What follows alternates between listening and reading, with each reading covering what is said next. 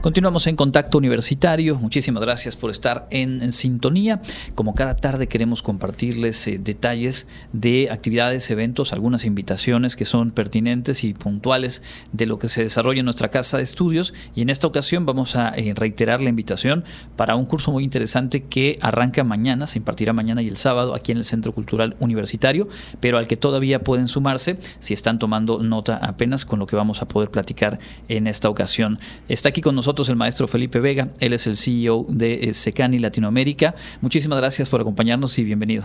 Gracias, muy amable, muy gracias a la universidad y gracias a ustedes por invitarnos a esta entrevista de radio. Bueno, pues el curso Creación de Asociaciones Civiles Donatarias Autorizadas y Fondos Nacionales e Internacionales se impartirá mañana y el sábado y obviamente es un tema del cual hay bastantes aspectos que, queremos abordar, pero antes de ello preguntarle eh, qué es SECANI, cuáles son sus objetivos y cuál es el alcance que ha tenido a lo largo del tiempo.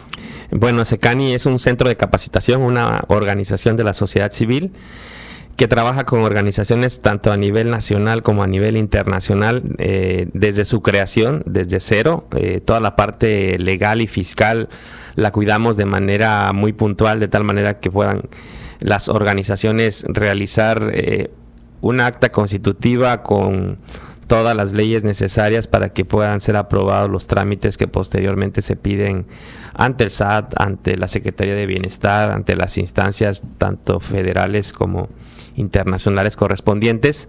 Eh, nos dedicamos a dar tanto capacitación como asesoría, consultoría, seguimiento y todo lo necesario para la procuración de fondos para el fortalecimiento de las organizaciones de la sociedad civil en México. ¿Hace cuánto tiempo que se puso en marcha este proyecto? Bueno, vamos a cumplir ya eh, seis años eh, en diciembre, aunque trabajando ya de manera independiente como profesional, pues ya llevamos cerca de 15 años, ¿no? Y tenemos profesionistas con más de 25 años de experiencia en el tema. SECAN en Latinoamérica surge ante la necesidad de contar con eh, una organización que fortaleciera y que ayudara a las organizaciones a crecer sobre todo con los cambios que se dieron a raíz de las modificaciones a la ley del impuesto sobre la renta y a la ley de fomento de las actividades de la sociedad civil en 2018. Y bueno, eh, afortunadamente hemos tenido muy buena respuesta de las organizaciones y de la sociedad civil en general. No, no, no, no, no todas son organizaciones, son ciudadanos que se quieren organizar o que quieren crear algún proyecto a favor de su comunidad, proyectos relacionados con el medio ambiente, con la salud, con la educación, con la asistencia social, la filantropía entre otros temas, pero todos relacionados con eh, figuras sin fines de lucro. ¿Cuál es la importancia, eh, digamos, pensando en un país como el nuestro o en una región como Latinoamérica, de las organizaciones eh, de la sociedad civil, no gubernamentales, en fin, cual sea el membrete que le corresponda a cada una? ¿Por qué es importante que se fortalezcan, que se construyan, como dice usted, de origen, pues con todo bien organizado, bien construido, para poder consolidarse y perdurar en el tiempo.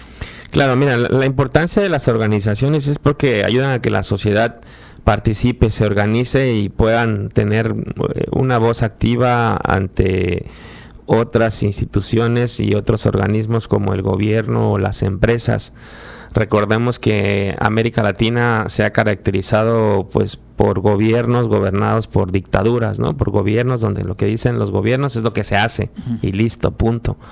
Y, y, en México pues así ha sido, ¿no? Así fue durante mucho tiempo hasta que hubo pues una alternancia en el poder y se permitió que México entrara en, en esa transición democrática y que permitiera a los ciudadanos organizarse y poder ser reconocidos legalmente por el Estado, por el gobierno.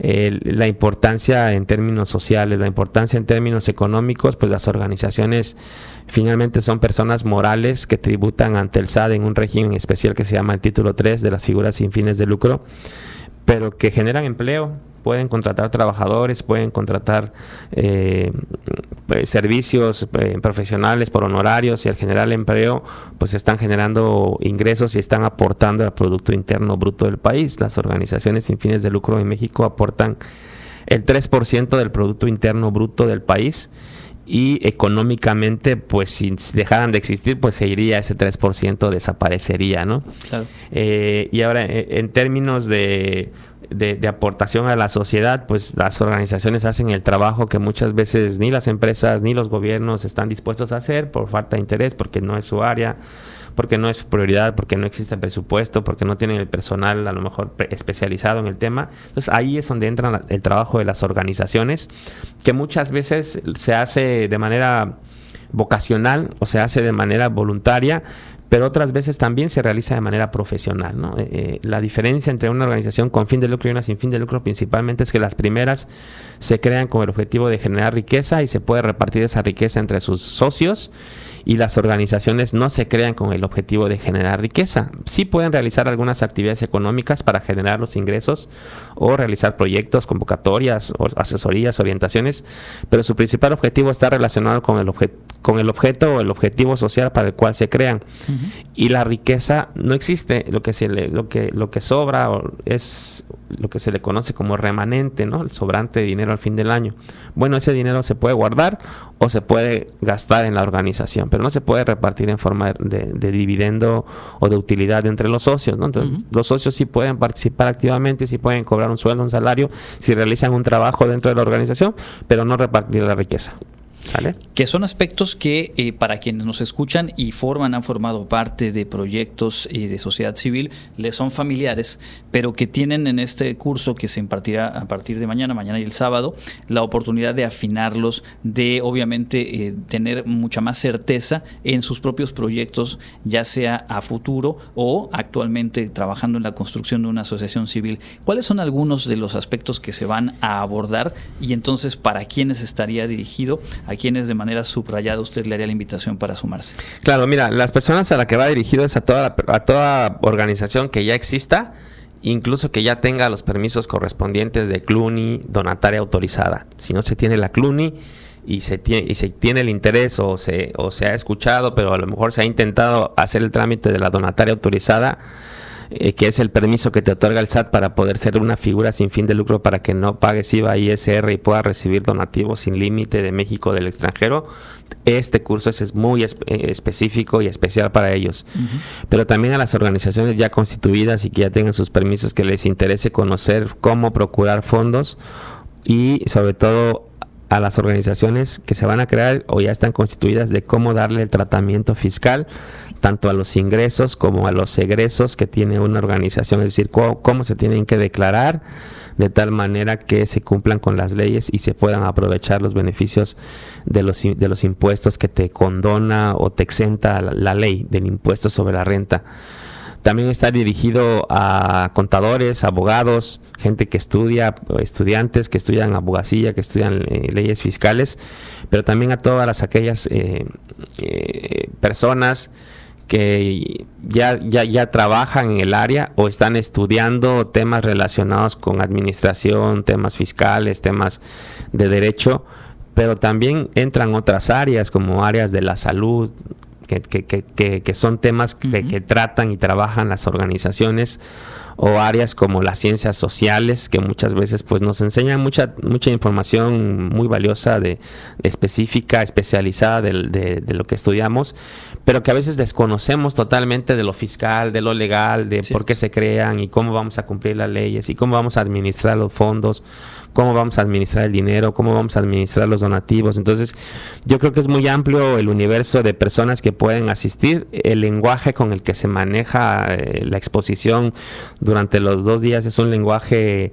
Eh, que pueden entender todos, que con ejemplos reales aterrizados a la realidad, porque eso es lo más importante creo que tiene Secani Latinoamérica, que está conformado por personas eh, expertas en el tema, muy preparadas académicamente, con muchos niveles de estudios este, que han estudiado, pero que pueden transmitir fácilmente los conocimientos a personas que a lo mejor están iniciando o, que necesitan un lenguaje más sencillo para poder entender a veces cosas eh, fiscales o legales complejas. Entonces tratamos de hacer el, taller muy ameno, eh, muy aterrizado a la realidad y sobre todo que la gente pueda interactuar con nosotros, que no nos vean como personas inalcanzables, al contrario, que nos vean como personas aliadas que venimos a, orientarlos y a fortalecerlos en sus organizaciones, tanto a las que ya tienen una como a las que se van a crear desde cero.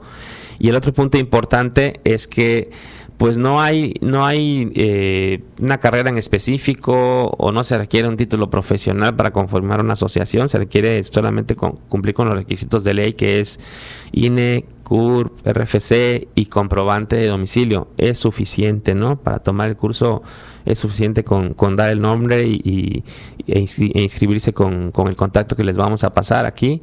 Y este y para los universitarios pues hay un descuento súper especial una cuota muy especial para que para que vengan al curso la mayor cantidad posible de estudiantes y de profesores Correcto, aprovecho entonces para mencionar que pueden eh, comunicarse por WhatsApp al teléfono 222 56 82 68 5 con la licenciada Claudia Castillo. Ahora lo vamos a tener aquí para si alguien no tiene tiempo de apuntarlo o si nos están escuchando, nos están viendo a través de redes sociales en el facebook.com diagonal eh, Secani Latinoamérica. Pueden encontrar también el flyer donde está toda la descripción y obviamente esta es una invitación abierta pero con este beneficio beneficio adicional para estudiantes universitarios. Y en ese sentido, preguntar cuál es el rol, eh, el papel que le toca jugar o que pueden jugar instituciones educativas, eh, marcadamente universidades públicas como esta en la que nos encontramos, en esta labor de acompañar, de fortalecer y de pues hacer viables proyectos como las asociaciones civiles. Claro, mira, yo creo que eh, siempre lo he tenido muy claro el rol y el papel de la universidad y más de la, universidad pública es formar estudiantes de cualquier carrera que vayan a aportar a la sociedad. Si no, de nada serviría estudiar o estudiar tanto si nuestro conocimiento y nuestra, eh, nuestra este, especialización profesional no va a aportar a la sociedad. Entonces, toda la labor que realizan las organizaciones es aportar a la sociedad y trabajar a favor de la sociedad.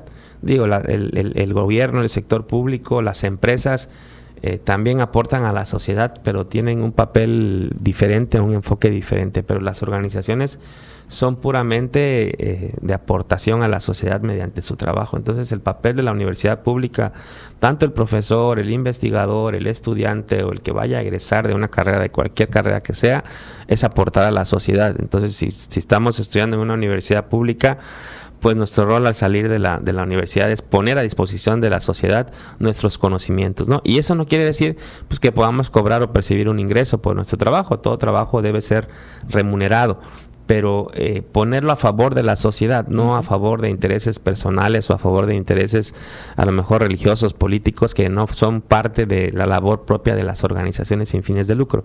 Entonces yo creo que es lo principal, ¿no? que los, los principales que, eh, actores que juegan un papel importante es la universidad pública, sus estudiantes y sus profesores. ¿no? Entonces están estrechamente vinculados la universidad pública con el trabajo de las organizaciones de la sociedad civil. Pues ese vínculo es el que ha hecho posible que en mañana y el sábado se imparta este curso, creación de asociaciones civiles, donatarias autorizadas y fondos nacionales e internacionales a cargo de Secani Latinoamérica. Y la invitación está abierta, hay espacio todavía para quienes nos escuchan y puedan, quieran sumarse.